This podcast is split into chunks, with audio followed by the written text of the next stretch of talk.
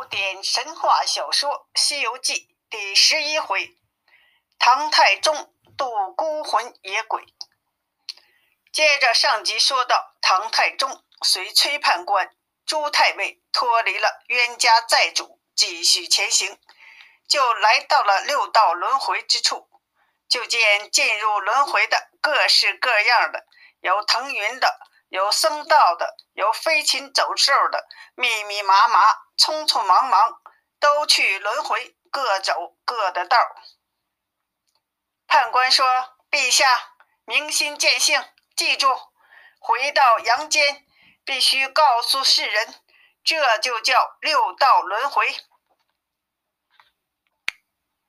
判官详细的告诉了太宗，六道，第一道。使行善的人，将来要升化仙道；第二道尽忠的超生贵道；第三道行孝的再生福道；第四道公平的人还生还人道；第五道积德的转生妇道；第六道恶毒的沉沦去鬼道。唐王听了，叹道：“善哉，善哉！行善无灾，善心开开，莫兴恶念，神鬼看见。”判官送唐王一直到超生贵道门，嘱咐唐王不要忘了水陆大会，在会上要超度那些冤魂。唐王一一答应了，判官就告辞回去了。判官送唐王到此为止，剩下朱太尉再送一程。太宗随太尉进了一个门，就见门里有一匹备好的鞍马。太尉急请太宗上马，太尉跟随左右。马行如箭，很快就到了渭水河边。只见那水面上有一对金鱼在翻滚跳跃。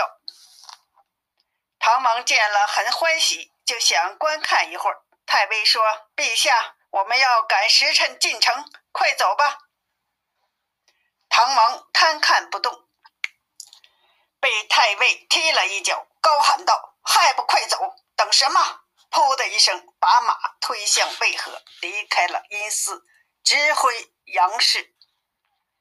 再说城里的官、皇两班文武大臣，正在与皇后、嫔妃、宫娥等都在白虎殿上哀吊太宗，准备昭告天下，并扶太子登基。就在这时，魏征说了。一切都要停止，什么都不要做，再等一天，皇帝必要还魂。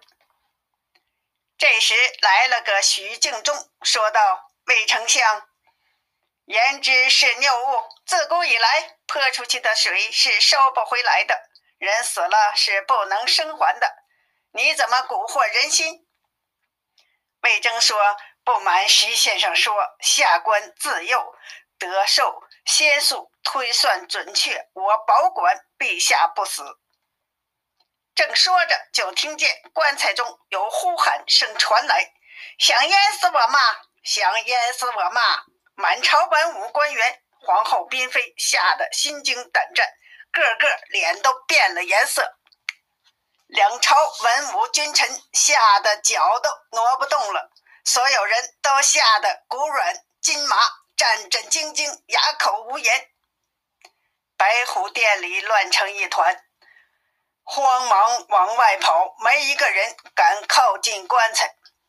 这时，只有徐茂公、魏征、秦琼和敬德上前来扶着棺材，问道：“陛下有啥不放心的？告诉我们，不要弄鬼吓唬我们。”这时，魏征说道。陛下不是弄鬼，是还魂了。快取来大斧，打开棺盖就见太宗坐在里面，还在叫：“淹死我了！是谁护驾？”茂公等上前扶起太宗，说：“陛下苏醒，莫怕，臣等都在此护驾。”唐王睁开眼睛说：“朕刚才好苦啊！刚躲过阴司恶鬼，又被人推入水中，几乎淹死。”魏征说：“陛下身上还有鬼气，快请太医拿来安神定魄汤。”又安排了熬粥。太宗喝了两副药，才返回本源，明白了许多。唐王从死到返回阳间，正好是三天时间。唐王经过调养，第二天好了起来，穿戴整齐，准备上早朝。这金銮殿上聚集了两班文武大臣。陛下传旨：有事儿启奏，无事儿退朝。众臣问陛下如何死去、如何回来的经过。太宗给他们讲了如何出城、如何经过等等，仔细的说了一遍。众臣闻听，无不称贺。太宗经历了地府游历，改变了许多。随后传旨大赦天下罪人，又查了狱中的罪犯，大赦了四百多名，又特批了宫中老幼才女三千多人出职配军。唐王做的好事。传遍了天下，从此天下人人行善，乾坤浩大，日月明鉴，无人再敢心术不正，个个本分做人。随缘节俭，现世报应再现。唐王看到臣民都发出善心，非常高兴，就出了一个招贤榜，招一个能去阴司送南国的人。并让国公敬德去河南开封寻找项梁还债。张榜数日，有一个人来接了榜。这人姓刘，名权，家财万贯，只因妻子李翠莲在门外用金钗给化缘的僧人刘全骂了他几句，说他不尊妇道，擅自出了闺门。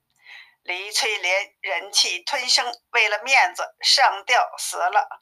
扔下一对年幼儿女，无人照顾。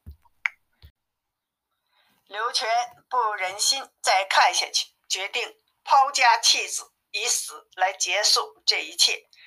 正好看见张榜招人，于是接了榜来见唐王，情愿于死去送南瓜。唐王传旨，让他去金庭馆里，头顶一对南瓜，袖口戴上黄钱儿，口吃药物。刘全照做了，服毒而死。他的灵魂顶着南瓜，即刻就到了鬼门关。看门鬼差问道：“你是什么人？胆敢来此地？”刘全说：“我奉大唐太宗皇帝钦差，特送瓜果给时代阎王受用。”那鬼差把刘全领到了深罗殿，见了阎王，把瓜果奉上。说了，唐王让他送来的。阎王高兴地说：“这皇帝真是说话算数啊，有信有德。”就收了南国，便问了刘全姓名、住址、死亡原因。石王听了，忙命人查刘全妻子李氏的情况，并把他找来，在深罗殿相见。阎王再看生死簿。那簿上写着刘全夫妇都有登仙之寿，就急忙命鬼差把他们送回去。鬼差说：“李翠莲死的时间太长了，尸首已经找不到了，魂归哪里？”阎王说：“唐玉妹李玉英今天应该是死日，你可借她尸首，让李翠莲还魂。”鬼差领了命，即刻出发，将刘全夫妇二人还魂，带着他们出了阴司，直接来到长安城里，将刘全的灵魂推进了金庭观里，将翠莲的灵魂带进皇宫内院。只见玉英公主正走在树下花丛中，被鬼差扑了个满怀，推倒在地，活捉了她的灵魂，又把翠莲的灵魂推入玉英的。肉身鬼差完成了任务，返回阴司。这时，宫中大小佣人见玉英跌倒了，死了，就急忙报告三宫皇后和皇上。太宗听了，点点头说：“阎王说的话，果中其言。”这时，宫里的人都跑来树下看。就见公主微微有气儿，唐王说：“你们都不要哭，惊了玉妹。”就用手抬起妹妹的头，见妹妹苏醒过来。还没等唐王开口，玉妹呼的起来，说道：“丈夫慢行，等等我。”太宗说：“是我等在此。”公主抬头，睁大眼睛。问道：“你是何人？敢来扯我？”太宗说：“我是你皇兄，那个是你皇嫂。”公主说：“我哪有什么皇兄皇嫂？我娘家姓李，名翠英，我丈夫叫刘全。”就说了他死去的经过。唐王听了说：“想是玉妹跌昏了，说起胡话来，传太医拿汤药。”扶妹妹进宫。这时有人来报说，送瓜的刘全已还魂，在大门外等旨。唐王大惊，即传刘全进殿。太宗问道：“进瓜果之事如何？”刘全就说了一遍经过，说还魂时我在前，妻在后，但不知他投向了何处。唐王听了，全都明白了，知道他妻还魂在皇妹身上了，请公主出来，看他说些什么。几个太监、宫女去请他出来，就听他说：“吃什么药？我没病，放我出去。”就把他领到殿上。唐王问：“你可认得你丈夫？”公主说。我咋不认识？我俩从小是结发夫妻，生一儿一女。唐王说：“这人是谁？”他一见是刘全，一把扯住，说：“你往哪里去？也不等等我！我跌了一跤，被他们围起来，这是咋回事呢？”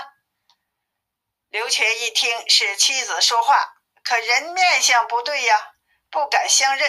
唐王说：“你带他回去吧。”随后，把玉妹的衣服、首饰都给了刘全。他带着公主辞了皇帝，欢欢喜喜的回家去了。回家以后，见一对儿女都很好，就安心过起了日子。从此宣扬善果报应。再说那尉迟恭将金银一库送到了河南开封府，找到了项梁。一看他以卖水为生，妻子在门口卖瓦盆为生，所以他们赚了一些钱，留够吃喝，剩下的钱都布施给了僧人和买些纸钱焚烧。所以在阳间他们是行善的穷人，在阴间积攒了无数的金银。尉迟恭将金银送上了门，吓得这项梁和妻子魂飞魄散。外面排满了车马，还有本府的官员。这夫妻俩吓得跪在地上，不敢起来。尉迟恭说：“老人家，请起，我奉唐王旨意送金银给你。”项梁说：“小的没有金银放在，怎敢收不明之财？”尉迟恭说：“我看你是个穷汉，但是你不施栽增，金银纸垫烧祭阴司。”所以阴司里有你积攒下的钱钞，是我太宗皇帝死去了三日，还魂复生，称在阴司里借了你一库金银，今天如数还给你，你可一一收下，我好回去回旨。那项梁夫妻只是朝天礼拜，不肯收下。项梁说：“小的若收了这些金银，就死得快了。”虽然是烧纸祭库，此乃冥冥之事。况且万岁爷借了金银，有何凭据？尉迟恭说：“陛下说了，借你的一库金银，由崔判官担保，可作证。”项梁说：“就是死也不敢收。”尉迟恭只得命人启奏皇上。太宗说：“这真是善良的长者。于是命人用这些金银修了一座寺庙，取名赤剑相国寺，把相公相婆的事迹刻在石碑上，由尉迟恭监造，即今天我们知道的相国寺。寺院完工，回禀陛下，太宗大喜，又召集多官出榜招僧。准备修建水陆大会，超度幕府孤魂。又过了几个月，招到了许多僧人，从中选了一名有德性的高僧。这高僧是自幼为僧，从出了娘胎就持斋受戒，名叫陈玄奘。太宗知道了，他是学士陈光蕊的儿子玄奘。太宗大喜，说道：“果然是一个有德有行的禅心和尚。朕赐你天下大禅都僧纲之职，又赐五彩之念袈裟一件，比卢帽一顶，让他去生化室讲经演法。”玄奘领了旨，到了生化室，召集僧人。装修整理，选了一千二百个名僧，分上下三堂，为九月初三的黄道吉日开七七四十九天的水六大会做好了准备。欲知后来，请听下集。